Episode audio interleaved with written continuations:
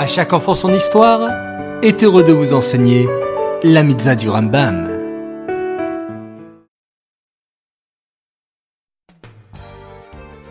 Bonjour les enfants, Bokertov, content de vous retrouver, j'espère que vous êtes en pleine forme. Baou Hashem. Aujourd'hui, nous avons une mitzvah du Rambam, une mitzvah positive, et c'est la mitzvah positive numéro 49. Écoutez bien. Il s'agit du commandement nous enjoignant d'accomplir le service du jour, c'est-à-dire tous les corbanotes et les téphilotes du vidouille qui nous sont enjointes par la Torah pour le jour de Yom Kippour, afin que nous soyons purifiés de toutes nos avérotes. Aujourd'hui, le Rambam nous apprend comment il fallait observer le jour de Yom Kippour dans le Beth Amikdash. Savez-vous les enfants que le jour de Yom Kippour est très très important.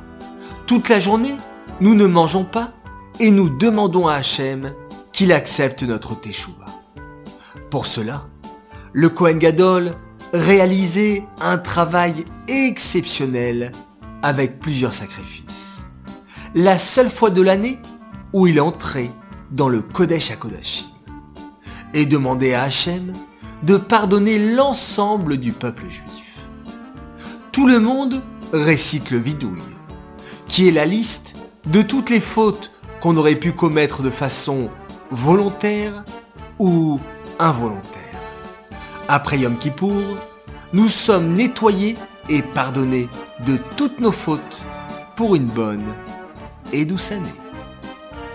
Cette mitzvah est dédiée Leilou Nishmat, Gabriela Batmoshe, Aléa Shalom.